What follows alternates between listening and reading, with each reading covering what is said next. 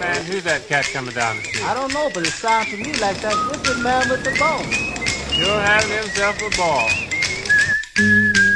Olá pessoal, bem-vindos ao Sinocast, o primeiro podcast da Sinocultura Brasileira. Hoje é dia 10 de fevereiro de 2013.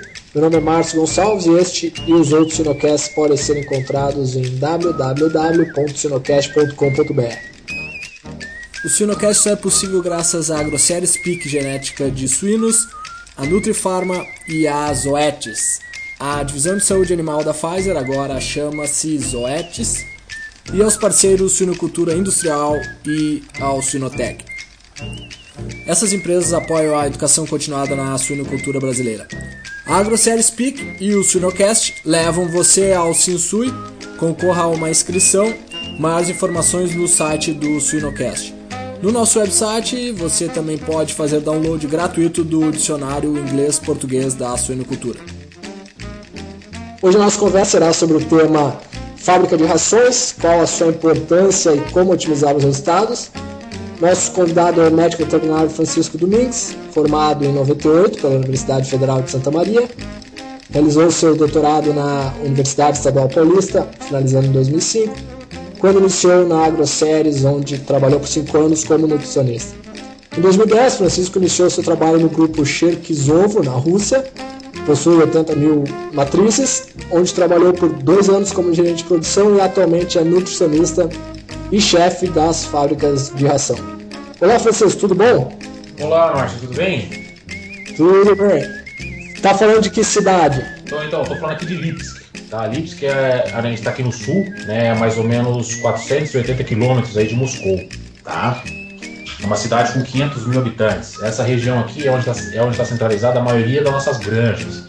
Hoje aqui nós temos uma fábrica de ração nessa região, estamos construindo uma outra a mais ou menos a 70 quilômetros daqui e temos uma outra fábrica a 300 quilômetros daqui também. Ok, hoje, ah, te dando uma ideia, Márcio, hoje aqui nós estamos com uma produção diária aí da base de 1.200 toneladas, né? E, mas só que, a, só que a nossa demanda seria em 1.500 toneladas. Então a gente acabou crescendo muito rápido, né? Em termos de produção nas granjas aí, a gente acabou tendo uma deficiência aí na produção de ração. Tá? E a gente acaba terceirizando aí, né, essa parte, esse, esse 20, 25% de déficit aí, então a gente, hoje a gente está terceirizando até conseguir finalizar as nossas, as nossas fábricas de rações novas, né? Interessante. Francisco já está na segunda-feira, dia 11 de fevereiro, então. É... Francisco, uma pergunta de praxe aqui do nosso uh, podcast. Uhum. Qual que é o seu hobby? Então, Márcio, meu hobby geralmente era é, natação, né? Mas aí realmente o tempo aqui hoje é meio corrido. Aqui no interior, aqui da Rússia, você imagina que a gente não tem aquelas piscinas olímpicas que a gente costumava ter aí no Brasil para praticar o esporte como a gente gosta, né? Então a gente acaba deixando um pouquinho de lado, né? Mas aí sempre acaba ouvindo bastante de música aqui, que é meu hobby, né? O country music aqui, pra mim, isso aí não tem jeito, né, Márcio? Isso aí sempre me acompanha. Que legal. Uh, podia nadar nos lagos aí também, né? No inverno. Né? Com certeza. E olha, o pessoal aqui faz isso, viu? O pessoal aqui no inverno eles vão nos rios e entram na água gelada, de praxe. Sempre fazem isso. Mas eu aí tenho coragem. Eles têm a genética. Tem, exatamente. exatamente. Beleza, então vamos falar de suinocultura.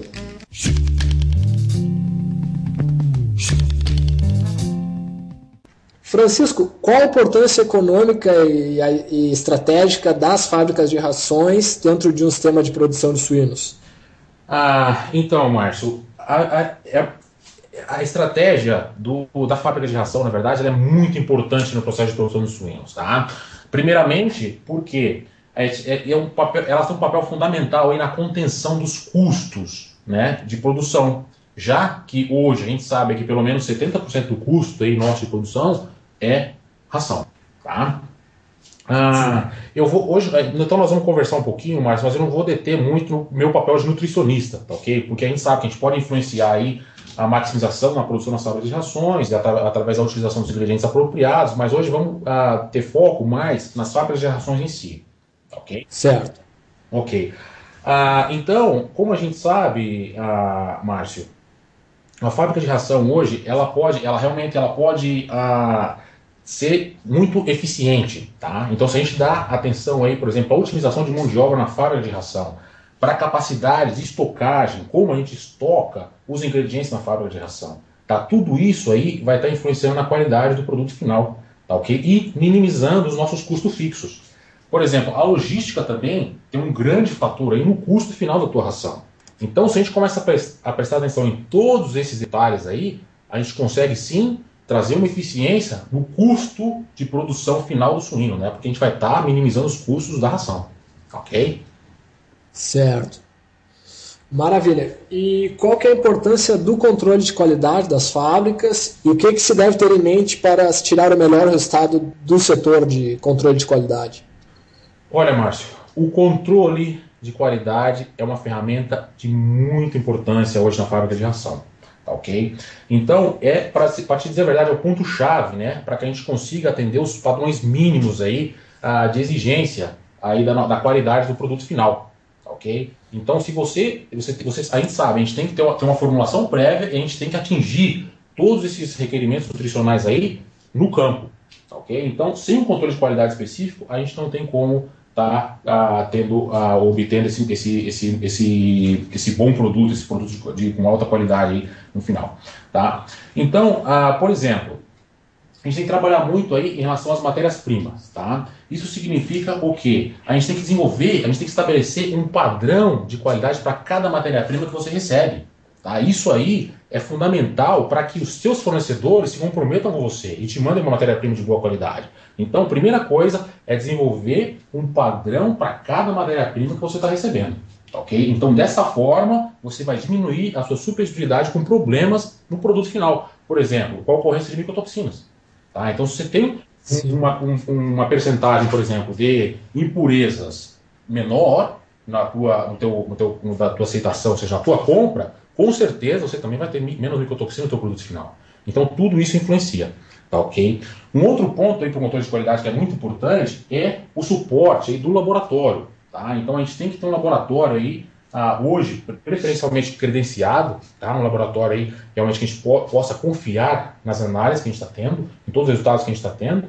Tá? Então, porque é a única forma aí da gente assegurar os níveis nutricionais finais aí do, do produto. E também, claro, avaliar impurezas e contaminantes e daí por diante. Então, a qualidade final do produto ele depende sim de um bom suporte laboratorial. Tá? E esse suporte laboratorial é o que vai dar, uh, é o que vai dar a, é a ferramenta que a gente tem aí para qualificar um fornecedor, um bom fornecedor, para dar suporte também para o nosso departamento de compra. Então, isso é muito importante, tá ok? Ah, por outro lado, Márcio, o que a gente vê? Hoje, o controle de qualidade é uma ferramenta ainda muito esquecida em muitas plantas de alimento, tá? principalmente porque a gente sabe, muitas vezes não é barato de investir. Então a gente tem, que, muito, tem muito que avaliar os nossos volumes de produção né, para tentar tirar o custo-benefício disso aí. Tá ok? Mas, dependendo dos seus volumes, facilmente você pode ver um payback disso aí, você, você tem um retorno desse investimento no controle de qualidade muito rápido. Muito rápido. Porque você tem a melhoria dos resultados do produto final e, consequentemente, você vai ter a melhoria nos, nos resultados nas suas granjas. Tá, okay? Então, o payback no laboratório, o payback no controle de, de qualidade bem estabelecido é rápido. Claro, depende do seu volume de produção. Tá? E também você não precisa. Você, você também pode coordenar né, o, o, o, a, o controle de qualidade que você quer estabelecer de acordo com o seu processo produtivo. Né? Então você consegue tirar um benefício sempre disso aí. Tá? Ah, então, ou seja, com um controle de qualidade bem estabelecido, a gente acaba se livrando de muitas dores de cabeça que a gente vê ainda no campo hoje. Tá? Então, às Sim. vezes você tem os problemas lá no campo e é simplesmente por falta de atenção nossa fábrica de ração, por falta de um controle de qualidade bem estabelecido. A partir do momento que você começa a dar foco para isso, a investir nisso, você tem um retorno, com certeza, no processo produtivo final. Certo. E, e, ainda em relação ao controle de qualidade, Francisco, uh, qual que é o tamanho, vamos supor, ideal aí de, de, de equipe para o controle de qualidade, para não para ter é, recurso humano suficiente para rodar em relação com algum tamanho de fábrica aí que vocês estejam trabalhando? Olha, olha, Márcio, para nós aqui, qual que é a nossa estrutura hoje? Inicialmente, a gente começou com um gerente de controle de qualidade, tá? E e com, e com, e com, uma, e com gerente de segurança em cada fábrica de ração. Tá, okay? Eu falo gerente de segurança, assim, são as pessoas que vão estar em cada fábrica de ração descrevendo os processos, tá? E treinando o pessoal. E um gerente de qualidade que ele vai estar tá coordenando todo esse trabalho em relação a, a cada a, todo esse trabalho que está sendo desenvolvido por cada um em cada fábrica de ração e os laboratórios, tá ok? Então assegurando que todas as nossas análises dos laboratórios aí estão sendo realizadas de acordo, tá? Então que está tudo ocorrendo um, dentro de um conjunto, tá? Então essa seria a nossa estrutura para o controle de qualidade, porque atrás disso aí todos que estão na fábrica de ração, Márcio, são responsáveis pelo controle de qualidade. Então, nós temos essas, cabeças, essas pessoas aí, para o treinamento eficiente do time. Tá? Então, ou seja, Sim. não é o investimento em relação a recursos humanos, ele não é tão grande, isso depende muito do seu volume, mas não é tão grande. Porque o que a gente vai trabalhar aí são processos, né? estabelecimento de processos, treinamento de pessoal, para que todo mundo siga aí as regras. E claro, né, se a gente vai ter aí alguma. Se a gente vai acreditar nossas fábricas aí para ISO, para algumas outras certificações um pouco mais elaboradas aí, com certeza aí a gente vai precisar de alguma consultoria, a gente vai precisar aí de um pouco mais de gente envolvida no assunto. Mas aí já é um outro nível, né, Márcio? Mas de qualquer jeito é sempre importante, né? porque muita gente hoje não dá muita muito foco para certificação, de repente alguns pensam, não, a gente pode ter somente o processo estabelecido, mas nem tanta certificação. Mas a certificação, na verdade, ela vai garantir que tudo aquilo realmente a, seja, seja fato. Tá, okay? Então, que tudo que foi, tudo que foi planificado realmente vai estar tá, vai estar tá ocorrendo aí nas suas fases. Então é muito importante aí você ter uma certificação aí que possa aí dar uma garantia para a empresa e para todo mundo que está envolvido no processo, né? Desde o funcionário até para a pessoa que está na, na, cadeia final, né? O cliente, né? O que vai consumir nosso produto aí. Tá ok? Certo. Francisco, você comentou antes da, das matérias-primas, então qual a importância do controle de estoque e quais princípios devem, devem ser seguidos para ter um controle adequado? Olha, Márcio, o controle de estoque ele é realmente muito, muito, muito importante, tá ok? Então isso aí a gente tem que começar a se preocupar a partir do momento da, da, que a gente recebe cada caminhão, tá? Então a gente tem que estar tá analisando, a gente tem que ter o suporte do laboratório, isso aí, porque a, o controle da compra, desde a compra até o, até o final, até o processo de utilização, então deve ser, deve ser uh, otimizado. Tá ok? Então, ou seja, se você compra bem uma matéria-prima, você tem menos riscos aí durante a sua estocagem, como é o caso de, de impurezas, como é o caso de micotoxinas. Então, ah, da mesma forma, o, como você, ah, o teu processo de limpeza, da mesma forma, o teu processo, o, o tempo de, armazena, de armazenamento, o tempo, o como você faz a aeração dos teus silos, tá ok? Então, tudo isso é muito importante, tá? Ah, e claro, ah, Márcio, você sempre tem que buscar aí maximizar esse uso do teu estoque. O que, que a gente fala de maximização do uso do estoque? Por exemplo, você sabe que você pode separar os teus ingredientes hoje de acordo com a qualidade que você está recebendo, de acordo com o nível de umidade que ele tem, de acordo com, com o nível teórico de proteína que ele tem. Tá? Isso facilita a utilização desses ingredientes depois pra, pra, por nós a formulação. A gente acaba ganhando uma vantagem econômica muito grande nisso e claro que a gente evita uh, problemas aí posteriores na, no armazenamento, na armazenagem desses, desses, ingredientes. Você tem, claro, uma, por exemplo, o milho com alto teor, com um teor de umidade mais alto,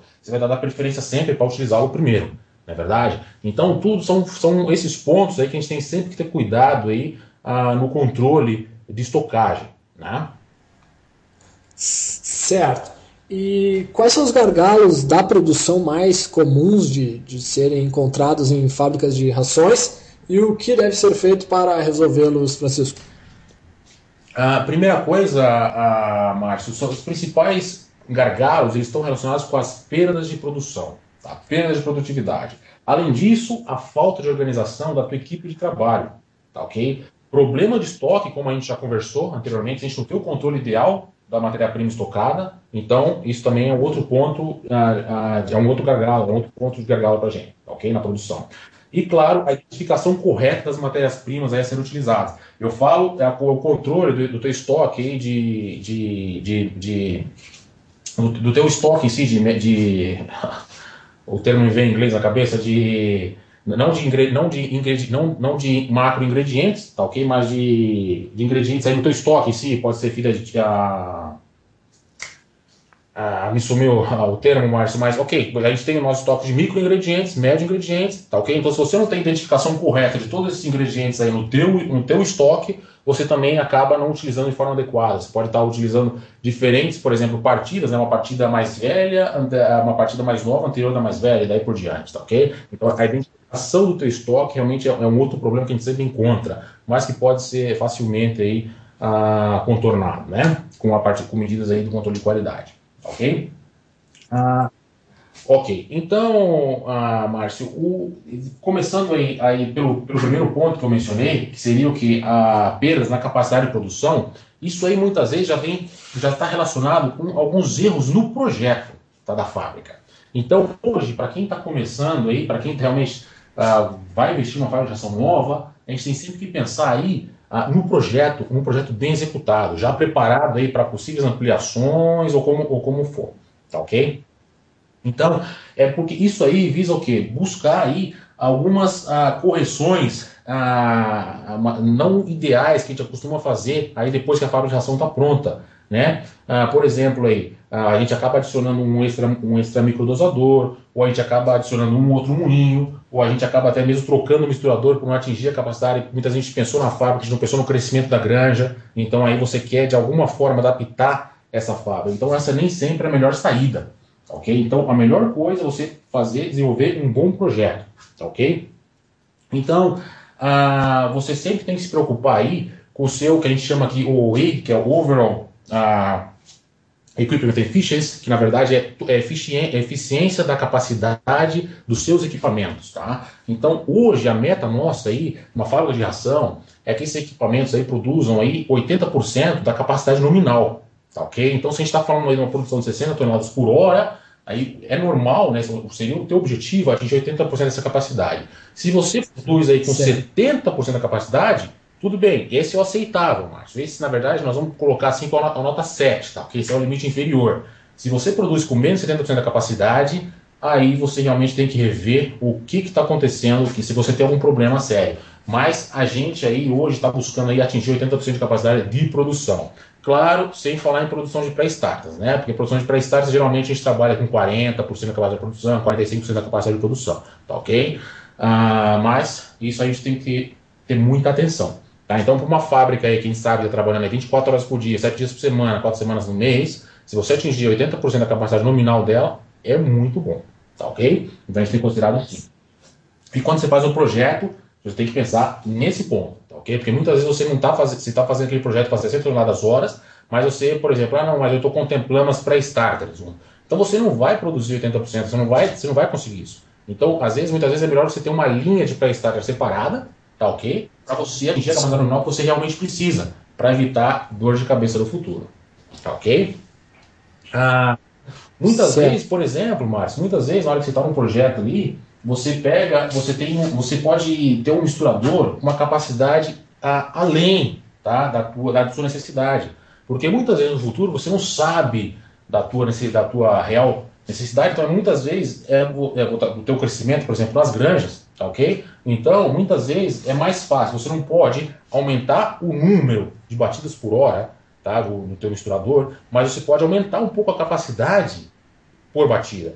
Tá? Então é sempre bom você deixar um pouquinho, o misturador sempre com uma capacidade extra aí no teu projeto inicial. Por quê? Porque geralmente o teu moinho ele sempre tem uma capacidade extra. A tua peletizadora, ele sempre tem uma capacidade extra. Então se você faz, se você deixa uma, uma se você tem uma capacidade extra no teu misturador, você realmente alivia muita dor de cabeça depois. Porque o que a gente tem visto hoje aqui, o principal ponto de estrangulamento nas fábricas de rações, de rações são sempre os misturadores. Então a gente não consegue aumentar capacidade por problema de misturador. O pessoal trabalhou com, com um misturador muito pequeno, tá? uma capacidade muito pequena, às vezes duas toneladas somente ali, pra, de acordo, seja, para você produzir aquelas 60 toneladas hora, mas você precisa apertar, puxar um pouquinho mais a produtividade, você não consegue. Ok? Certo. E nesse ponto aí do misturador, Francisco, eu não sei qual é, qual é a utilização de. se estão utilizando alternativos.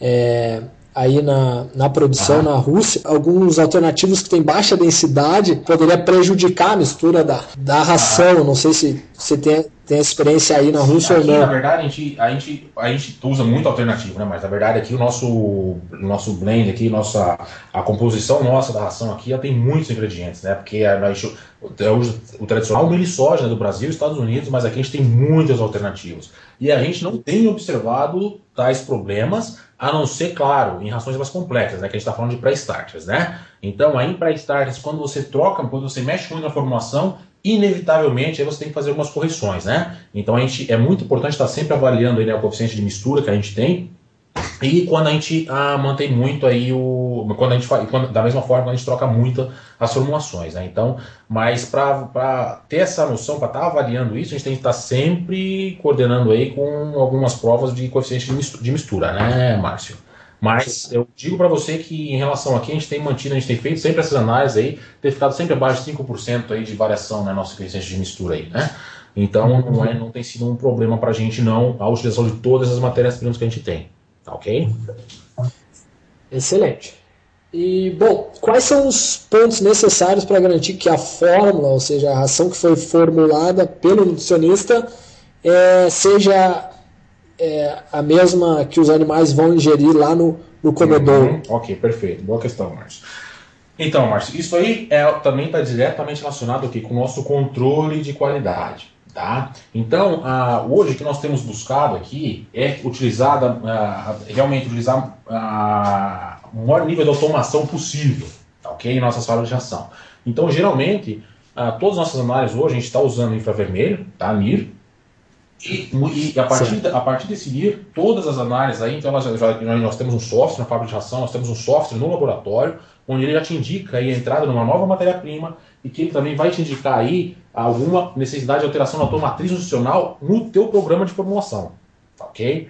Então, com isso aí Sim. a gente consegue aí manter aí uma bem, bem atualizado aí todo o nosso programa de formulação de acordo com os ingredientes que nós estamos utilizando aí nas fábricas, tá ok? E claro, Márcio, você também você também tem que ter um controle de processo muito bom. E um controle de processo que é muito bom que a gente chama é realmente é ter uma boa automação. Não adianta a gente querer ficar ah, tirando conta à mão, mas a gente tem que, quando a gente tem um programa bom de processo que te dá os te emite os relatórios, te dá a informação que você precisa para garantir que todos aqueles ingredientes do dia, que todos aqueles ingredientes da tua formulação foram utilizados na quantidade ah, planejada, então aí você tem um programa de automação que realmente atende às suas necessidades, tá ok? Ah, além disso, Márcio, também o, o, próprio controle de qualidade em si, né, desde, controle, desde o controle de estoque físico que nós temos, ah, desde o, do, das análises laboratoriais, então tudo isso aí é o que vai garantir a, o teu produto final, né, que esse produto final chegue na granja de acordo com o que você formulou. Tá? Então, ou seja, a, tua, a monitoria, o processo de monitoria de análise que você tem no laboratório das suas ações finais é muito, muito importante. Tá ok? Então, mas principalmente passando aí pelo processo dentro da fábrica, desde o controle de temperatura, ah, da tua pelletizadora, ah, do, do, do, teu, todo o teu estoque, do teu, por exemplo, alguns problemas que a gente tem muitas vezes é com a dosagem manual, não é verdade? Então, que a partir do momento que você pode realmente usar o, o software para controlar, para ter o máximo controle possível, você minimiza qualquer condição de erro aí dentro da fábrica, tá ok? Certo. Uh, Francisco, às vezes. Uh é, encontramos em fábricas de rações um lote mais novo de algum ingrediente sendo utilizado uh, sem antes termos finalizado de utilizar o, o, lote mais antigo deste mesmo ingrediente. Então, qual que é a importância do rodízio de estoque? Sim, Marcinho, isso é, é, é, de extrema importância, Márcio. Isso é de extrema importância. A gente tem que realmente estar tá tentando para utilizar sempre as matérias-primas numa ordem, de acordo com a ordem de chegada, tá ok? Ah, esse é um problema que a gente sempre via aqui antes em algumas fábricas, mas ah, com a implementação de um bom controle de qualidade, com a identificação correta dos produtos, com a data de chegada, com o treinamento dos funcionários, então a gente conseguiu eliminar aí praticamente qualquer problema nessa área, tá ok? E por que é importante isso, Márcio? Por exemplo, a gente sabe que, por exemplo, alguns, alguns ingredientes, a gente pode citar como enzimas ou fontes de gordura, tá? Então eles têm um prazo ah, de validade, mas quanto antes a gente utiliza, melhor. Por quê? você pode ter uma enzima aí com prazo de validade de um ano, mas a gente sabe que durante o processo de estocagem tem uma degradação, tem uma perda enzimática aí. Da mesma forma, todos os ingredientes aí com teor de gordura mais alto. Então, tem uma, a todo momento a gente tem uma degradação aí da, da gordura, tá ok? Da qualidade dessa matéria-prima. Então, quanto antes você usa, melhor. Então, é muito importante você, ter o controle e fazer um bom rodízio do teu estoque, ok? Certo. É, Francisco, você comentou então do, do, sobre os coeficientes de variação do misturador. É, vocês estão atingindo aí níveis abaixo de 5%. O que, que é o um nível de interferência aí para vocês e qual a frequência uh, da análise? Então, uh, hoje aqui a gente faz essa análise a cada seis meses por regra, ok? Mas quando a gente uh, troca muito, mexe muito na formulação, tá? Por falta de ingredientes, como agora, esse ano que passou a gente, a gente fez muita troca de, de formulação por falta de ingredientes no mercado, né, Marcos? Essa mudança de preços aí que a gente teve, né? Então aí a gente sabe que a mudança na formulação, na densidade final da formulação, então ela pode trazer a, a, a diferença aí no coeficiente de variação. Então a gente fez isso com mais frequência, tá? Então quando a gente, mais ou menos a cada dois ou três meses, a gente estava fazendo aí no último semestre, tá ok? Ah, e a gente sempre está aí na faixa de 3 a 5%, mas eu poderia dizer para você que o nível de interferência que a gente tem considerado é até 10%, tá? Então, se você consegue esse, esse coeficiente de variação de até 10%, então ele seria aceitável, ok? Certo, excelente.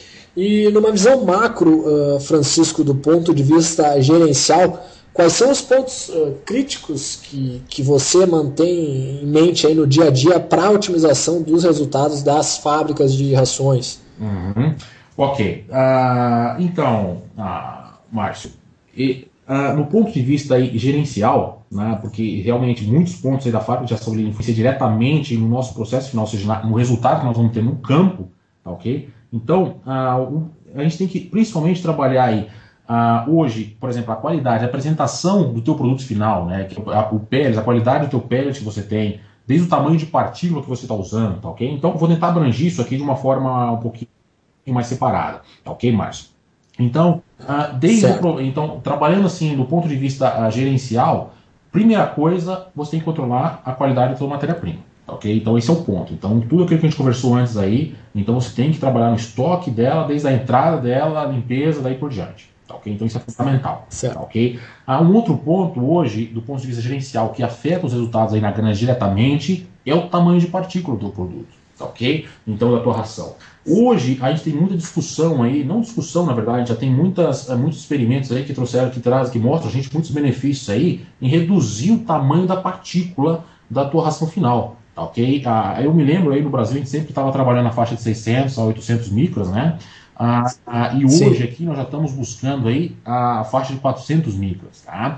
Então existem muitos trabalhos hoje aí que já mostram aí a eficiência, né? E um aumento de eficiência em pelo menos aí 5 a 8% de conversão alimentar se você reduzir a tua, o teu tamanho de partícula de 600, 700 micras para 400 micras. Isso significa, para a gente aqui, significa muito mais, porque a gente vai reduzir pelo menos de 10 a 20 quilos de, raça, de consumo de ração por cabeça, por animal batido. Então, se por ano, isso aí é uma conta, assim, é, é uma cifra realmente muito grande, tá? Ah, então, só que isso é um processo complexo. Não é da noite para o dia que você começa a produzir ah, uma ração com uma granometria menor, tá? Então, quando a gente fala 400 micras, a gente está falando que pelo menos 50% das partículas tem que estar tá abaixo aí de 400 micras, tá ok? Ah, e para conseguir isso, você realmente tem que ter um processo sistemático na tua produção, no teu, no teu moinho, né? Então, se você ah, simplesmente chega, ok, então a partir de amanhã vamos começar a produzir assim, a tua capacidade de produção na ação vai, vai de, de, produção ah, na tua fábrica vai cair pelo menos 30%, 40%. Então, Sim. aí você tem que, ou seja, aí está aquela importância que a gente falou no projeto. Então, to, agora, por exemplo, nós estamos construindo duas fábricas, tá ok? Uma para 60, uma de 60 toneladas hora, né, vai produzir na média 1.200 toneladas por dia, e uma outra também aí de 40 toneladas hora aí tá? Que a gente tá, vai, uma vai estar pronta agora em agosto e a outra vai estar pronta aí para o começo do ano que vem. Ah, então, todas as duas fábricas, a gente toma muito cuidado nos projetos que vão permitir, né, a, vão, vão, permitir a gente estar tá alcançando esse tamanho de partícula. E aí a gente está voltando um pouquinho naquele conceito né, que o pessoal sempre tinha antes, né, que era ter a, a sessão de pré-moagem, né? e depois a moagem. o pessoal acabou abandonando muito isso, e hoje em dia o pessoal vai direto, só tem a moagem, ele vê a quantidade de misturador que precisa e é suficiente. Né? Só que o que acontece? Para a gente ter uma fábrica nossa sem uma pré-moagem, esse tamanho de partícula reduzido, a gente com certeza, a gente vai ter que ter no mínimo na linha, tem que passar pelo menos dois, por dois misturadores. Uh, de acordo com, as nossas, uh, com nossos fornecedores, todos os, os, projetos que a gente tem feito aqui, se a gente não teria necessidade, a gente está trabalhando com dois, por exemplo, uh, moinho de martelo. Tá? Por quê? O nosso consumo de eletricidade vai ser muito alto e, na verdade, aí também a gente vai estar tá quase que pulverizando essa ação. Né?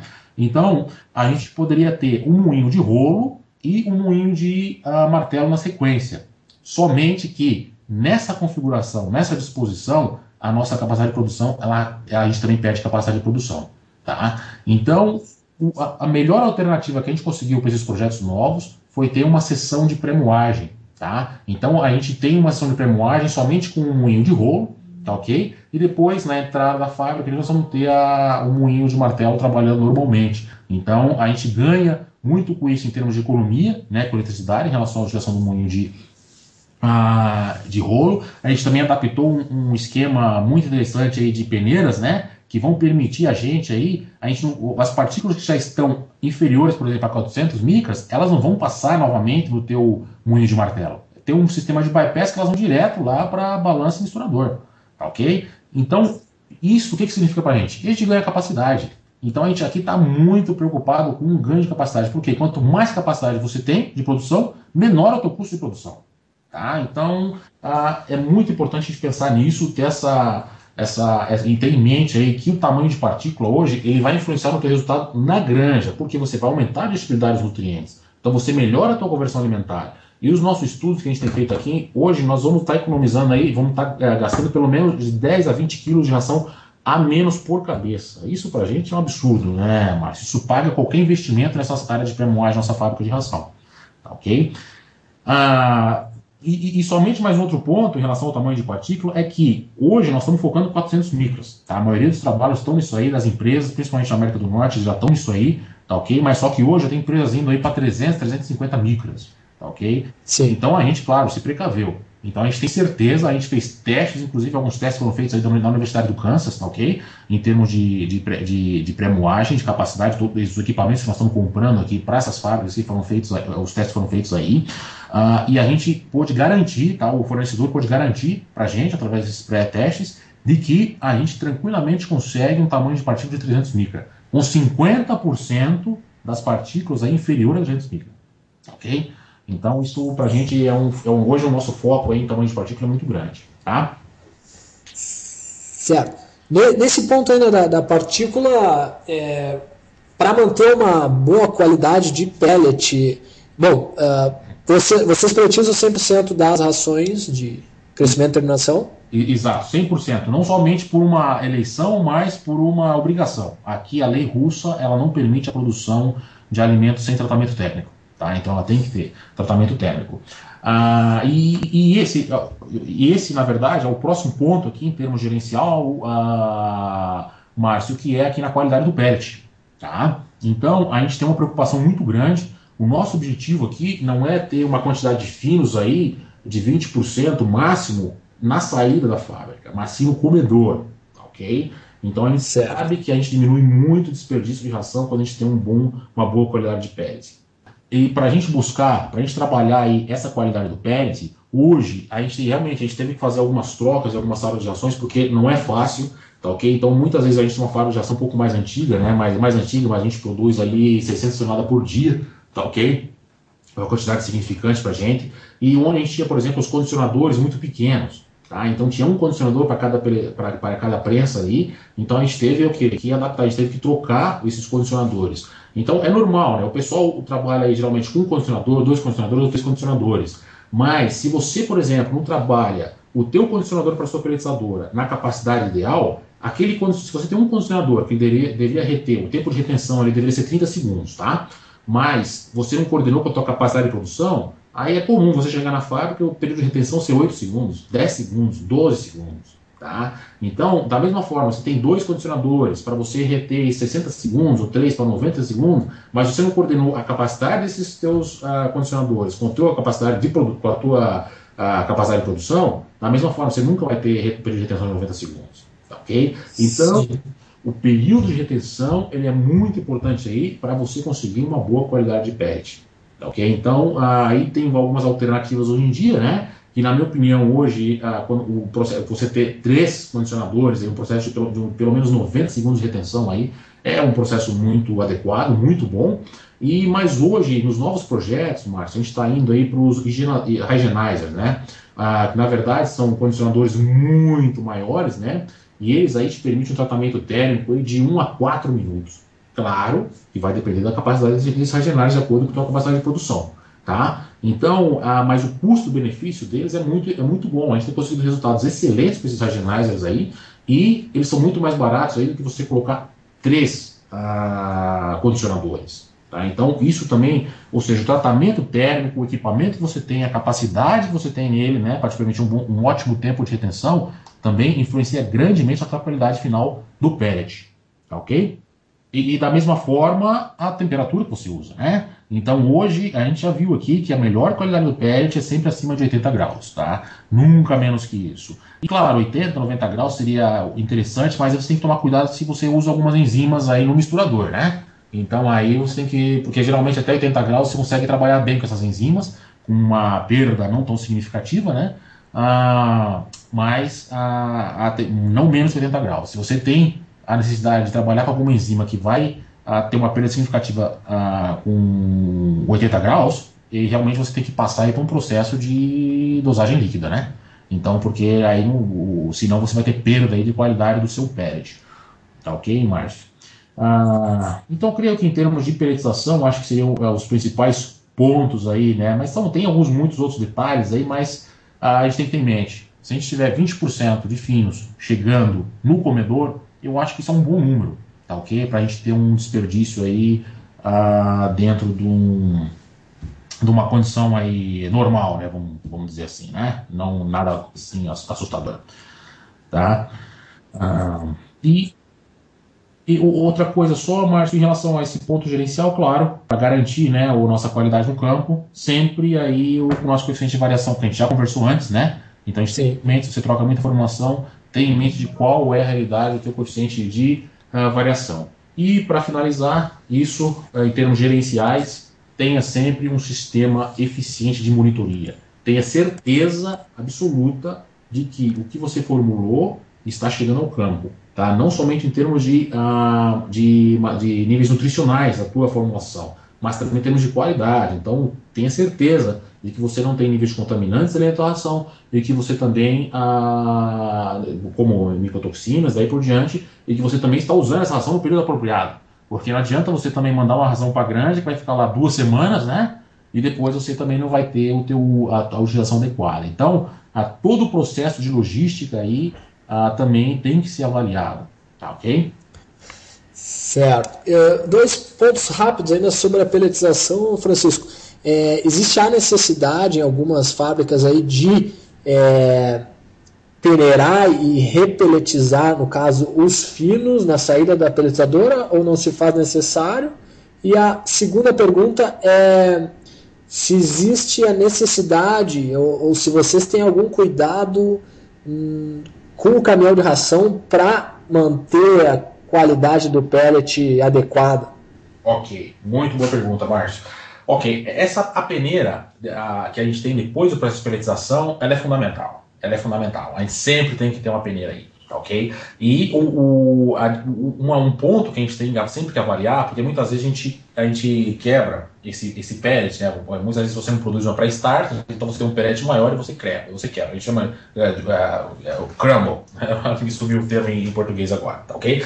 Ah, mas aí, o que, que acontece? Então você tem que ter uma peneira que é capaz de peneirar esse, esse pellet quebrado, o crumble, e você também tem que ter uma peneira que é a capacidade que, que é de peneirar o pellet em si, tá ok? Uh, isso é um ponto muito importante, Porque, por exemplo, se você não tem uma, uma capacidade muito eficiente na produção, uma produção de pellets muito eficiente, você vai ter mais finos aí já após a pelletização.